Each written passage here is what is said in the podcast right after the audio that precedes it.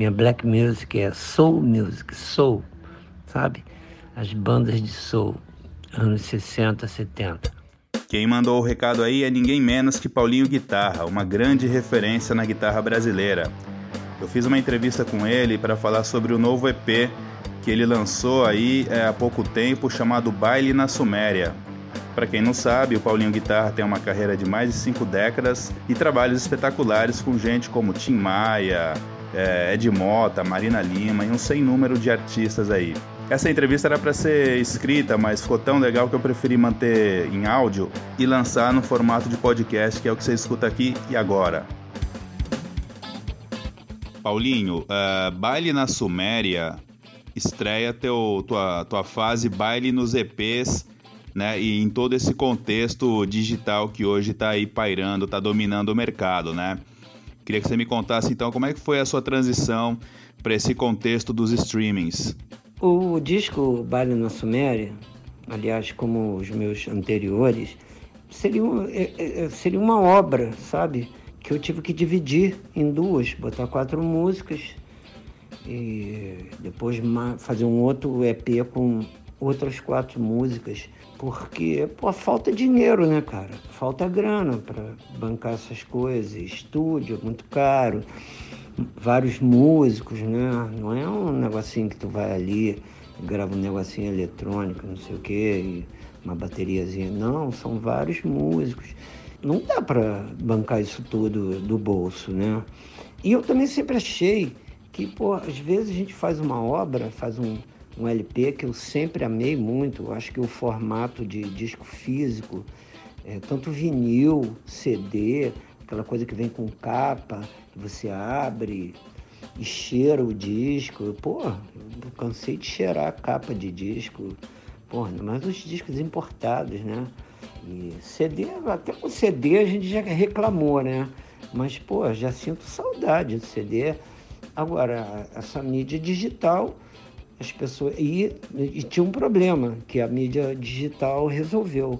É, você fazer uma obra de 10 músicas, 12 músicas, e as pessoas ouvem duas, curtem duas, e aquelas 10 ficam esquecidas. Foram gravadas, mas não valeram nada, né? Então, nesse disco Baile na Suméria, eu resolvi fazer assim.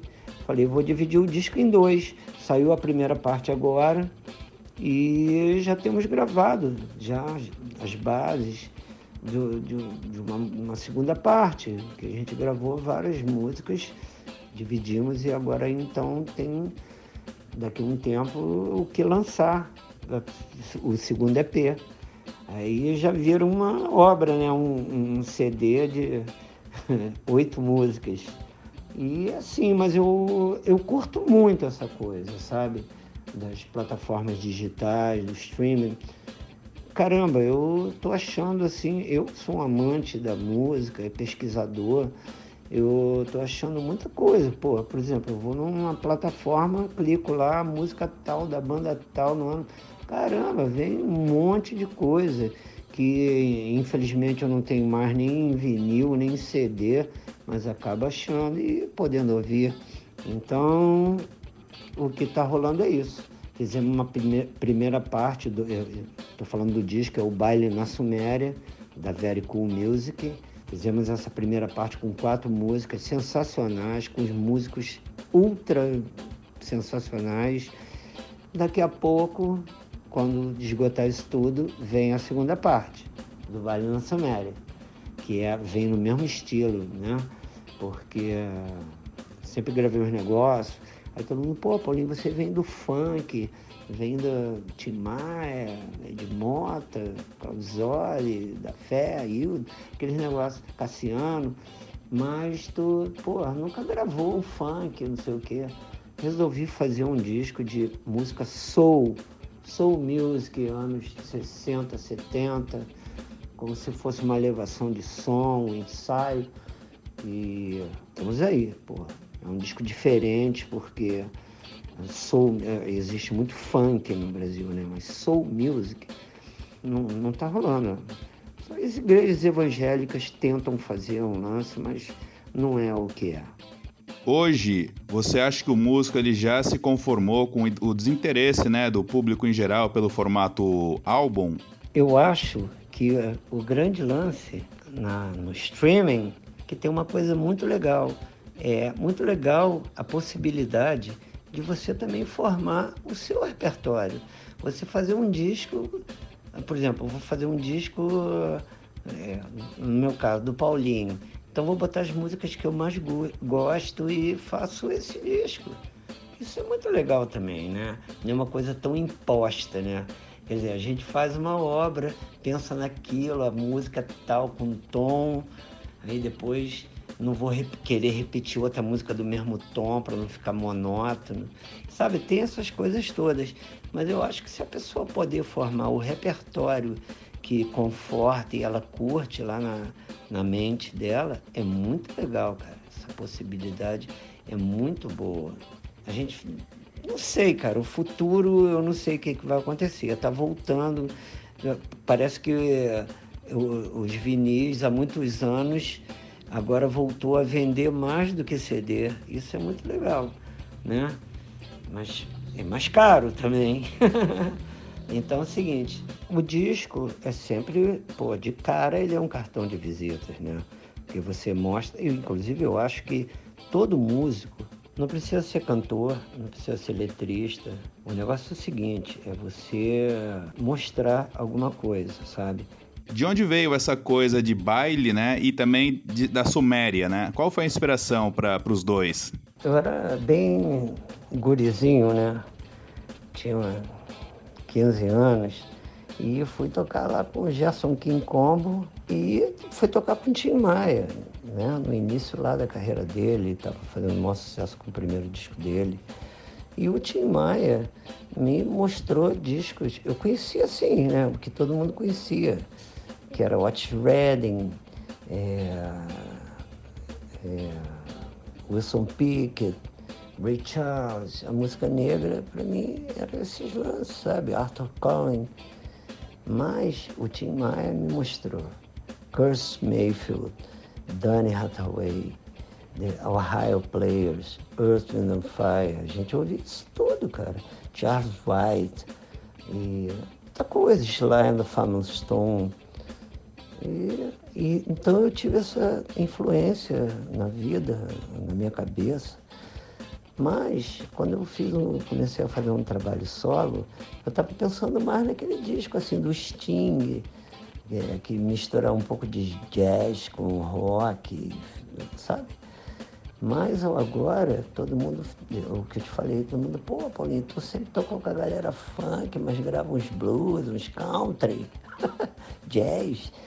Aí eu falei, não, vou fazer agora. É como se fosse assim um ensaio do Tim Maia lá, que a gente ficava guria, aquele monte de gurizada, desde 9 horas da manhã até 9 horas da noite, tocando clima, clima, clima, groove, groove, groove.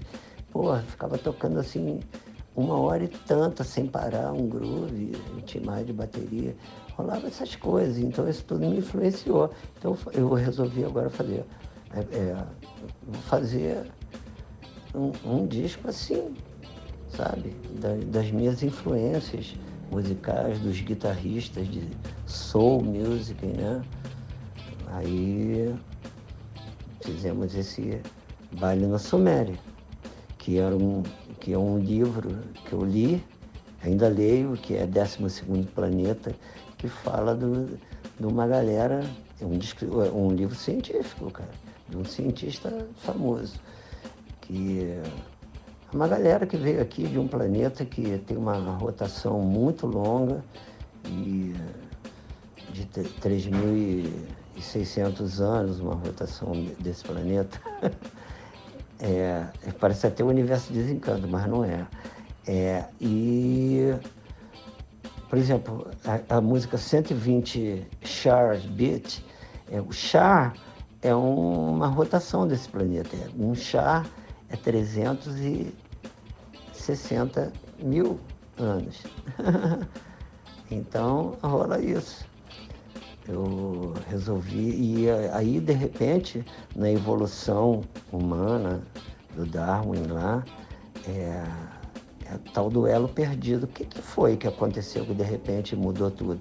É, de repente fizeram uma, uma, uma experiência genética lá e criaram a humanidade, porque se fosse na evolução normal, a gente estaria ainda macacos, sabe?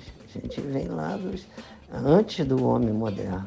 Então foi isso. Aí, de repente, do nada, pintou a Suméria, uma puta civilização há seis mil anos atrás, que inventaram a roda, a astronomia, a matemática, e a, a olaria, a indústria, tudo. Inventaram a farmácia, a medicina. E sabe o que eles inventaram? A cerveja, cara. Eles tinham até a Deus da cerveja. Então, esses que vieram do espaço, que são os Anunnaki, que quer dizer, e que traduzido seria os que vieram do céu para a terra. Eles chegaram aqui numa de explorar o ouro da terra para beneficiar uma parada lá no, no Nibiru, que é uma história louca, né? Mas tem aí várias plaquetas sumérias antiquíssimas é, atestando. E uh, resolveram criar uma espécie aqui, já com que existia, e misturando com o lance deles. Eu acho que até por isso que existe aquele lance na Bíblia de ah, Deus fez o homem a sua imagem, imagem semelhança, aquele negócio. Então, é, fizeram um ser para trabalhar para eles e de repente rolou agricultura, rolou tudo, padaria. é impressionante, né? Cartório, é, leis, rolou tudo, do nada para de repente. Então eu achei isso tudo muito bom e achei que é muito musical. Eles tinham música e tinham notação musical. Então estava, estávamos eu e a minha amada mulher Jane na praia, a gente começou a andar pela areia e pum, aí aquilo parecia um deserto, que um baile tinha rolado num deserto. Falei, é o baile na Suméria, primeira civilização da Terra, assim, fodona, né? Aí é isso. Por isso que rolou o baile na Suméria. Então, misturou os, os ensaios lá do Tim Maia com a criação da humanidade e a primeira civilização fodona. Seu último disco solo foi o Romantic Lovers de 2012, já faz um tempinho. Quando que te deu o estalo, né? Que já estava na hora de fazer um novo trabalho. Aliás, Baile na Suméria tem um quê forte do Tim Maia. Eu queria que você me comentasse também isso um pouquinho. Esse disco eu comecei a fazer, eu estava numa atividade louca nesse tempo, tocando com Ed Mota durante anos e anos e anos e anos e anos e anos. E a gente estava indo para a Europa todo ano, inclusive no ano 2015, né? Quando eu voltei, eu tive que fazer uma cirurgia e isso me fez ficar parado um tempo, né? Então eu comecei a gravar os negócios em casa. Aí comecei a fazer, deixei tudo pronto. O Renato Massa e o Alberto Continentino me puseram uma pilha para fazer um disco. Falei, então vamos. Aí marquei um estúdio, fomos lá, gravamos umas bases. Aí quando gravamos umas seis, sete bases, oito bases, um disco. Mas no meio disso eu fiz uma viagem e quebrei meu pé quase desligamento e o caramba, de, de tendão e o caramba. Então eu tive que parar quase mais um ano de novo. E voltei, aí já, já era um ano que eu faria 50 anos de música. E eu estava no dia do meu aniversário, inclusive, no Teatro Municipal de Niterói. E fizemos o show. Foi quando eu chamei a galera. Aí fizemos, gravamos negócios. E aquela coisa assim, sabe? Ah, vamos fazer. Pouco ensaio e muito entusiasmo. E daí rolou um entusiasmo maior e eu fiz o disco entre esse show e fazer um disco, ainda tive uma outra operação, negócio de hérnia. Então, mas aquelas coisas, né? A gente vai passando e as coisas vão chegando, a conta vai chegando. Quando foi agora, né? É, em 2018, não sei o quê, a galera foi lá, gravou um naipe lindo, a gravação ficou muito boa. Coloquei umas guitarras lá com a minha Gibson 339, meus extratos, minhas tele. Foi muito legal. Então, fizemos esse disco aí, que era, como tu falou, era como se fosse para mim a referência, era como se fosse as levadas de som que a gente fazia no ensaio lá do Tim Maia, o dia inteiro, né? E as coisas que eu aprendi, que eu ouvi durante todos esses anos, 77 até hoje, essa, toda essa influência eu resolvi botar. Tá? E tô nessa também. Vai estar tá saindo aí daqui a pouco o nosso segundo disco. E depois vai sair um baile em outro lugar. Lá para as antiguidades. Pode crer. Eu sei que você começou nos bailes, mas hoje tem alguma conexão? Você mantém alguma, enfim, algum canal aberto aí com esse tipo, com essa pegada de baile? Talvez no, no, tipo do som dançante que você sempre fez, né, ao longo da sua carreira, apesar de trabalhos não tão dançantes, né? Mas eu queria que você me contasse se você ainda tem essa conexão com o universo dos bailes, de alguma maneira, pelo menos. É, realmente eu comecei a tocar guitarra, minha carreira. É, a gente já fez logo um conjunto de baile, né? Aquele negócio da escola, dos amigos. Ah, fulano toca guitarra. Ih, tem um cara que tem uma bateria. Então começamos a fazer baile nessa época. Tive uma banda até. Uma banda não, nessa época era conjunto, né? O conjunto era os adolescentes. Mas aí eu fui tocar com o Gerson Combo. O Gerson Combo fazia baile. Era sempre um lance assim, no subúrbio do Rio, era um baile, né? Baile do Gerson Combo tinha outra, sempre outra banda junto, um conjunto, né? De baile. É, mas quando eu fui tocar com o Tim Maia, aí eu saí do Jason Combo, fui tocar com o Tim Maia, aí parou essa parada, pra mim, né? De baile. Eu saí da, do lance do baile para fazer show. E daí em diante, nunca mais fiz baile, sabe? Tem aquela coisa, né? Ah, tem um bar aí que tem um rock, a gente vai lá, acaba fazendo três sets. Isso é um baile, cara, para fazer, para ganhar uma micharia. Inclusive eu sou, quero declarar aqui no, no, no teu blog, que eu sou totalmente contra esses donos de bares que impõem os músicos a tocarem três sets de 500 músicas e ganhar uma micharia, sabe? E ficar até de madrugada disputando seus instrumentos valiosos, pedais, microfones, caixas, amplificadores, né? Gibson, Fender, pá. E arriscando isso tudo na, voltar para casa. E pagando uma micharia, sabe? Em troca de uma pizza. Então isso tudo é muito foda. Mas eu, desde os. De que eu fui tocar com o Dimar em 1971, nunca mais fiz baile. Assim, é o que eu digo, toquei assim, com algumas bandas, amigos, vamos tocar ali. Mas baile não. Mas esse disco, o que eu te dizer, ele tem um lance baile, que é o lance que rolava, né? Inclusive tinha um lance da black music no Rio de Janeiro, tinha os bailes, porra, várias vezes eu tocando com o Tim Maia e tinha Black Rio junto, e era uma festa foda, né? Era um baile. Mas o baile tipo oficial, que é para as pessoas dançarem, ficarem pá, não, nunca mais fiz. Esse disco, é, ele tem mais a ver com a levada de som do que com baile, sabe? Não é um disco para dançar, é um disco para, hum, sabe? a alma um swingar. e, quer dizer, eu tenho muito a ver com baile pelo lado de, de que eu comecei fazendo baile. Mas quando eu to, comecei a tocar soul music, já não era mais baile. Olha só, já era tocando com Tim Maia. Eu toquei alguma coisa com uns bailes com Gerson Combo, fazendo baile.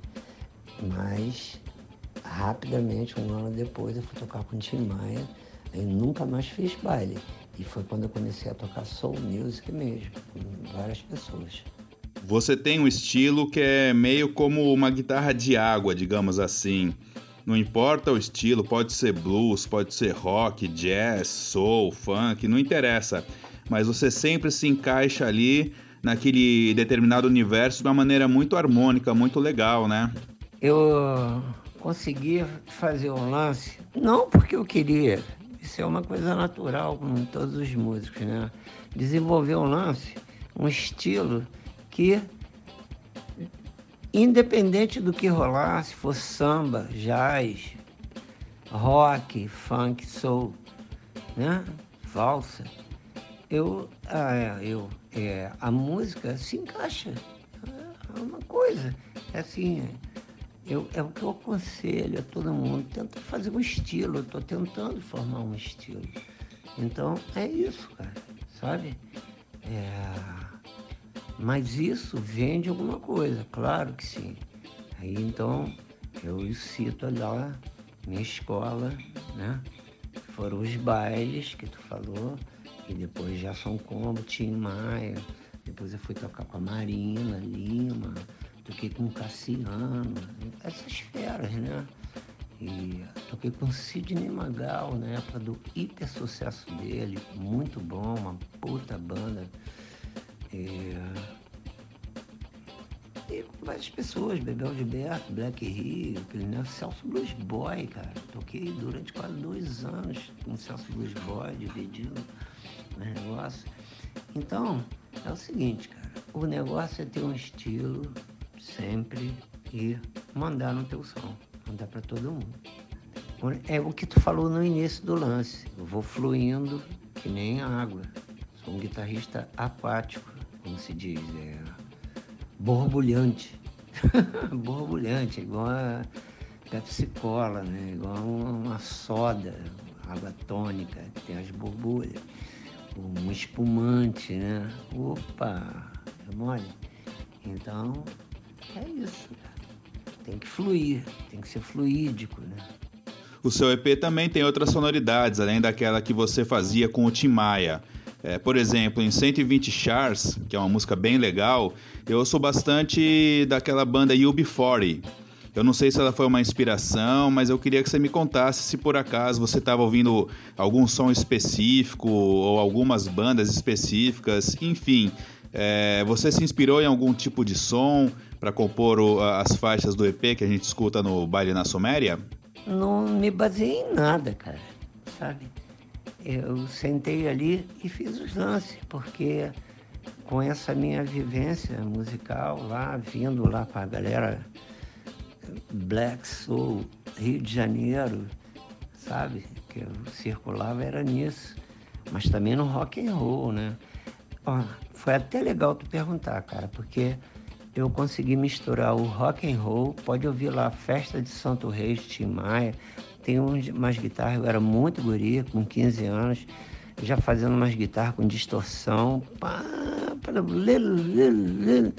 Meio aí, a gente ouvia, pô, ouvia Grand Funk, essas coisas. E umas guitarras soul music. Aí eu, eu, fui aprendendo as coisas de soul com Tim Maia, com Cassiano, as pessoas que eram amigas e ficamos sendo, sendo amigos. Foi isso que rolou, cara. Fui aprendendo, tocando com. pegando a influência dessa galera. O Tim, inclusive, o Tim Maia tinha uma guitarra acústica, semi-acústica, tinha uma, uma 365, só que era uma Harmony. E eu adorava tocar com essa guitarra. Porra. O Tim Maia, inclusive, é um dos maiores guitarristas de base, de acompanhamento do Brasil. Ele, Ed Mota e Claudio Zoli, eu acho os caras Cassiano. os caras fantásticos, sabe? E são minha influência. E uma grande influência também foi o Robson Jorge, que formamos uma dupla de guitarristas lá na, nas bandas do Tim Maia, que era infernizante em matéria de soul music. E vem cá, como é que é soltar um baile tão festivo e dançante como o baile na Suméria, seu, seu novo EP, num período de pseudo-isolamento social e pandemia? O negócio é o seguinte, ó. Pô, um barato. o que foi mais legal é que a gente tinha mandado o disco, não sei o que, no início do ano, não sei o que, a forma, né, para a fábrica. Aí rolou a pandemia e quem manda os CDs é eles são fabricados na China, velho. Então é o seguinte, demorou pra caramba. Mas mesmo assim, chegou no meio da pandemia. Chegou aquele monte de CD aqui, baile na Suméria, Paulinho Guitarra. Aí, então aqui. É, tem que ter um monte de gente. Tu sabe como é que é, né? Todos que estão ouvindo sabem que tem que ter um monte de gente para fazer o disco, para gravar, para tocar, para compor e depois para publicar e masterizar, mixar, aquelas coisas todas, né, cara? E então é o seguinte, é difícil pra caramba fazer um disco, ainda mais do, da grana do bolso não contando com nada, né? Contando com o apoio dos amigos. Mas tem, temos milhares de amigos, né? Só que tá todo mundo duro. Paulinho, eu acho que é legal a gente também comentar sobre o Gerson King Combo, que morreu agora no final de setembro, né? Infelizmente, a música perdeu um cara tão, tão mágico, né? Tão criativo como ele. Eu sei que ele tem um papel muito importante, principalmente no início da sua carreira. Então eu gostaria de saber qual é que é o tamanho dessa perda. É, eu comecei a tocar com o Gerson Combo quando o Ivo, um grande amigo, grande baterista, fui tocar com ele, sabe? Aí o guitarrista que estava lá saiu, o Ivo me deu um toque para tocar lá com ele. Aí fui para lá e ele gostou muito, Eles adoraram. Porra, acabei ficando. Foi lá que eu aprendi essas coisas. Comecei. O, soul music para mim era Otis Redding, como eu te falei, né? Sam Peake, aqueles lances. Mas lá o Gerson cantava muito James Brown e músicas de uma banda chamada Elephant Memory e Chicago, essas coisas. Então eu tive muito, aprendi muita coisa, porque também eram altos músicos, né? Eu tinha 15 anos de idade. Então eu fiquei lá com ele durante um tempo. O Ivo foi tocar com o Tim Maia. O Tim Maia tinha feito aquele primeiro disco dele e estava fazendo o maior sucesso. E acontece que a, o, o, o Tim estava tocando com um, uma banda abraçou, que era Robson Jorge, o irmão dele de bateria, o Renato, Carlinhos Lemos no baixo. Mas ah, parece que houve uma desavença lá e a banda parou. Então estava formando uma outra banda. Aí o Ivo falou, pô, eu conheço um cara que está lá no Gesso, que é o Paulinho Guitarra, não sei o que, toca legal. Eu tocava muito também na casa do Ivo, a gente ficava gravando o dia inteiro. Então eu falei, vamos lá, o garoto, né? Eu falei, pô, pá, vamos pra lá, né? O Gerson, né? Ficou meio assim sentido, mas falou, vai lá, vai lá, vai lá ganhar esse dinheiro lá, não sei o quê. Ele gostava muito de mim. Né? Inclusive, há, pouco tempo, há pouco tempo não, tem um, um ano e meio, eu fiz a última gravação dele, que é uma música, foi um, ele fez um compacto com uma música chamada, uma música é Meu Coração Não É Pedra, e eu fiz as guitarras lá. Mas então, eu, aí eu parei e fui tocar com o Tim Maia.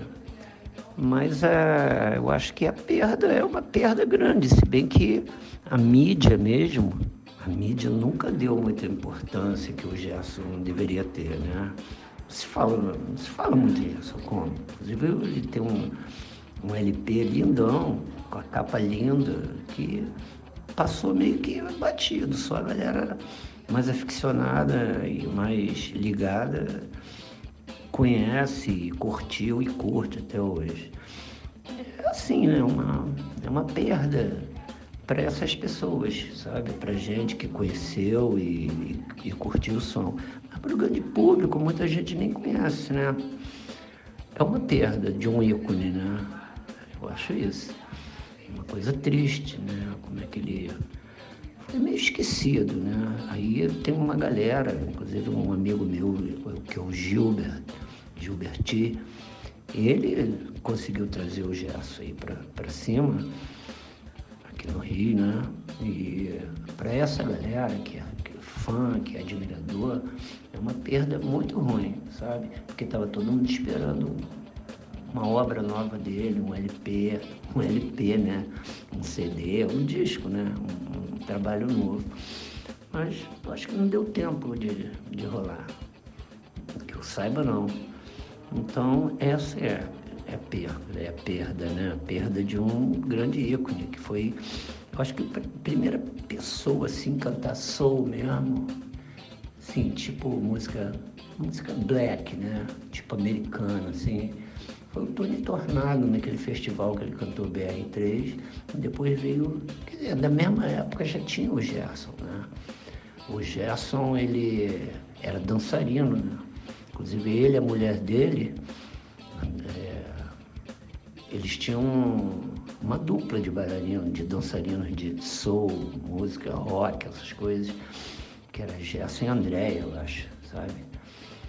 E ele começou a cantar começou a cantar James Brown, Popcorn.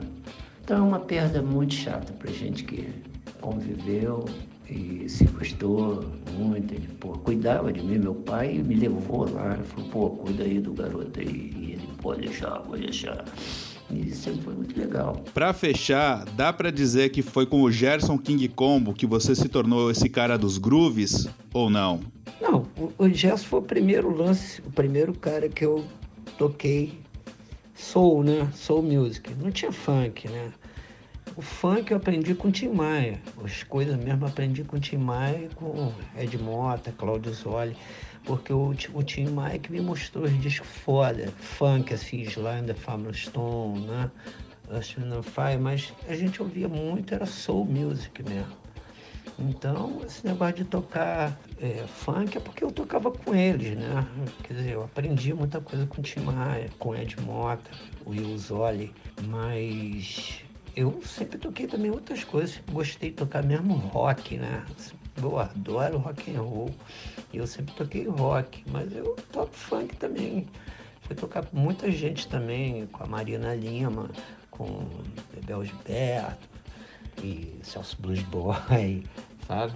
Um monte de gente, cara, um monte de gente aí que não era soul, Wildon, né? Não era soul music, era mais outros lances.